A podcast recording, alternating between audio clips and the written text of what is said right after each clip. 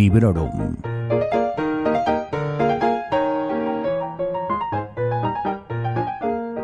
Hola, soy Vanessa y esto es Librorum, un podcast en el que os recomiendo algunas de mis lecturas recientes de manera más o menos breve y siempre sin spoilers.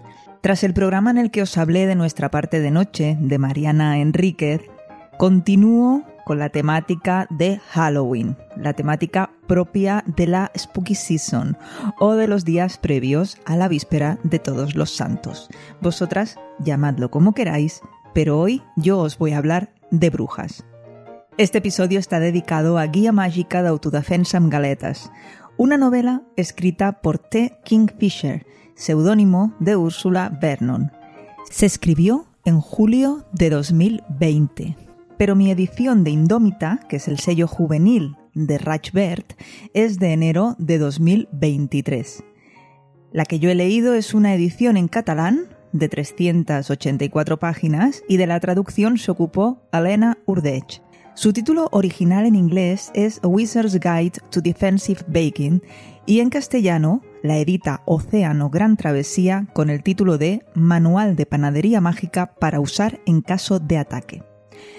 Yo sin duda prefiero el título en catalán, que me parece mucho más chulo, pero me alegra poder daros la opción, ya que con otros libros que he recomendado no me pasa. Por ejemplo, con la novela aquella de Un día tot això serà de Adrian Tchaikovsky, eh, todavía me seguís preguntando y bueno, imagino que todo llegará. En fin, que cuando Miquel Cudoñ habla, yo escucho. Y cuando le escuché hablar de este libro, me lo apunté. Y quiso la buena fortuna que Noé, Noé Chan en Twitter, mi gran amiga, también lo leyese, también me lo recomendase y finalmente me lo prestase.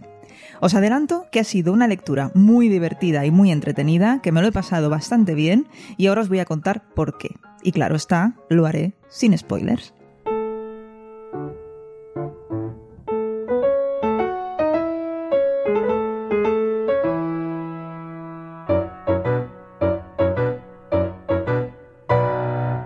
La primera frase de esta novela dice Y había una noia morta a la fleca de la meva tía. Es decir, había una chica muerta en la panadería de mi tía. Cuando la leí, fue como coi con la novela juvenil, ¿no? Guía mágica de autodefensa en galetas puede ser juvenil y puede hablar mucho de galletas, de bollos, de demás pastas, pero dulce. Lo que se dice dulce, eso ya lo veremos. La persona que encuentra el cadáver en el obrador de la panadería de su tía es Mona, una bruja de 14 años, cuyo poder reside en dar órdenes y transformar las masas y productos que manipula a diario en su trabajo como panadera. Un aviso a navegantes. Este libro os va a dar un hambre que os flipas. bueno, Mona no tiene padres. Fallecieron cuando ella era más pequeña y sus tíos la tienen acogida y le dan trabajo pero todo bien con los tíos, ¿eh? No, no son como los tíos de Harry Potter. Pero bueno, ya hablaremos también de Harry Potter después. La cosa es que ya empezamos con las muertes desde la presentación del personaje principal y ya veréis que es algo de lo que este libro va bien servido. El descubrimiento de esta chica muerta en su lugar de trabajo es solo el principio de una aventura, o incluso diría yo de un vía crucis, que Mona va a emprender y que la va a llevar a conocer a gente muy importante, a gente también muy particular, y a tener que asumir una serie de responsabilidades que ni quiere asumir ni le corresponden. ¿Os suena esto demasiado al conocido viaje del héroe? Pues no vais mal encaminadas. Mona sale de casa, Mona hace amistades que colaborarán con ella, Mona se enfrenta a la adversidad. No sigo para no desvelaros nada, pero lo importante aquí es que Mona cumple con un deber que le ha venido impuesto, que maldita sea la gracia, que le hace a la pobre chavala de 14 años que por supuesto, preferiría estar haciendo otras cosas. Eso, eso ya os lo digo yo. Pero esta historia va más allá y contiene muchos otros elementos que la convierten en una novela atípica. Esta es una novela fantástica, es juvenil, tiene momentos graciosísimos, otros bastante tristes, sí, pero también un buen montón de consideraciones éticas y morales a las que echar un vistazo y comentarlas. Os decía al principio que Mona tiene poderes mágicos. En la ciudad en la que vive no es del todo extraño encontrar brujas y brujos, aunque no son una amplia mayoría. La convivencia entre personas con poderes y personas sin poderes empieza a tambalearse a raíz de esa muerte y de una campaña de persecución a personas mágicas que se está llevando a cabo por parte de un sector del gobierno. Vamos a ver cómo se usa a una parte de la población como cabeza de turco o chivo expiatorio con el único afán de señalarlos y apresarlos o expulsarlos de la ciudad. Y vamos a ver cómo reacciona el resto de la ciudadanía. A mí me ha parecido muy interesante, pero reconozco que no es nada ligerito para una novela juvenil. Pero sí, como decía, interesante y útil. Y es que la trama política, llena de intrigas y traiciones, no es complicada, pero sí muy interesante y el retrato que hace de las desigualdades en esta sociedad tampoco nos ha de pasar desapercibido pone el foco sobre el poder y sobre los poderosos, sobre los abusos de poder y sobre ese otro poder más representativo que otra cosa y que a la hora de la verdad nos damos cuenta de que está bastante limitado. Y en el centro de este huracán, sin comerlo ni beberlo y sobre todo sin quererlo, se encuentra Mona. Mona, que con estos poderes tan limitados a la masa del pan, tendrá que salvarse, que salvar a sus amigos y a la ciudad entera. Pero por supuesto, con la ayuda de sus amigos, con la ayuda de su entorno. Y he aquí otro aspecto importante y otro valor que se ensalza en estas páginas, el valor de la amistad, la importancia de saber pedir ayuda y de dejarse ayudar. El tener claro que una sola no puede con todo y que nadie espera que puedas con todo. Y aunque os he mencionado antes a Harry Potter, he de decir que hay una parte de guía mágica que recuerda muchísimo más a El nombre del viento de Patrick Rothfuss que al mago de las gafitas. Noé me lo comentó y estoy muy de acuerdo con ella. Ya os he dicho que la aventura de Mona es un via crucis en algún que otro momento, y si habéis leído la primera novela de esa trilogía inconclusa de Rothfuss, recordaréis las desventuras de Quoth cuando era pequeño. Vale que no es exactamente igual y sobre todo no es igual en extensión, pero hay similitudes y hay un personaje que no es Mona, que a lo mejor os recuerda a Quoth en algún que otro momento.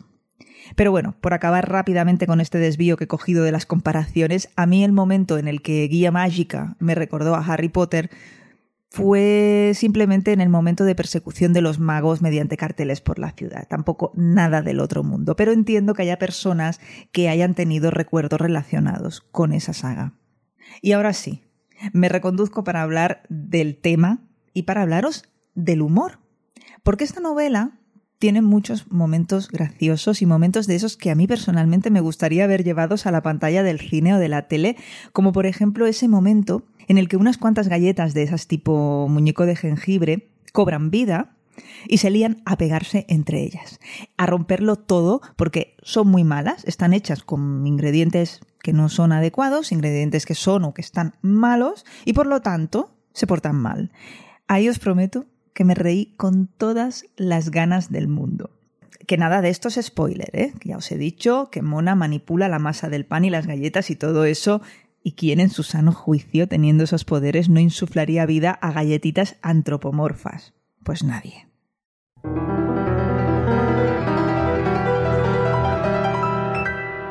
Como ya estaréis suponiendo, Guía Mágica de Autodefensa en Galetas es un libro que se lee rápido, que tiene un estilo ágil y un lenguaje para nada rebuscado quiero hacer mención especial a la traductora, a Elena Urdech, por un trabajo que me ha parecido impecable. No sé si os ha pasado alguna vez eso de estar leyendo una novela e ir intuyendo el trabajo de traducción que hay detrás. Esta ocasión ha sido una de ellas y no puedo más que felicitarla. Es una novela muy oscurilla, con humor negro, con muertes y con momentos de verdadera desesperación en los que quieres rescatar a algún que otro personaje y decirles mm, no, esto no te corresponde a ti, vete a descansar. Y también encontramos mucha, pero que mucha pérdida. Creo que es un sentimiento que sobrevuela gran parte de la historia, o al menos esa ha sido mi sensación. Y esto me sirve para destacar algo que me chirrió un poquito. Algo que no me pareció del todo verosímil, a pesar de estar ante una historia como esta, ya lo sé. Y es que un personaje muy, muy joven sufre una pérdida muy seria, muy importante, porque no solo se le va un ser querido, sino que se le va a alguien vital para él, se le va su apoyo y se le va casi casi su sustento. y la velocidad a la que se recupera es cuanto menos impactante. Pero bueno, no me quiero poner tan tiquismiquis. Esta también es una novela optimista, en la que hay gente buena que hace el bien, llegándose incluso a sacrificar por el bien común. ¿Es una novela perfecta? Pues no, y tampoco se pretende. De hecho, a mí hay un tramo hacia el final del libro que se me hizo pesadísimo y eso que, como os decía, se lee rápido y fácil y se procesa de la misma manera. Pero a lo mejor yo tenía más ganas de lo normal de ver la conclusión y me impacienté o me aburrí antes de hora, quién sabe. Bueno, ¿es una novela para pasar un buen rato? Sí, sin duda. Eh, ¿Va a cambiaros la vida? Hombre, pues no lo sé, cosas más raras han visto pero no lo creo. A mí me ha gustado, pero os pido que bajéis las expectativas porque no quiero que os llevéis un chasco si os animo a leerla con este audio. Si tenéis pequeños lectores cerca, seguro que les encantará. Le he consultado a Noé sobre el rango de edades, porque yo la verdad no sabría decir, y es que depende tanto de la persona que se vaya a poner a leerlo, ¿verdad? Tenga la edad que tenga. Ella opina que los y las lectoras a partir de 12-13 años por ahí está la cosa, la van a disfrutar especialmente, pero que es un libro para todo el mundo. Y hasta aquí llega la reseña en formato podcast de hoy. De vez en cuando me gusta abrir las ventanas y leer algo que se salga un poquito del guion.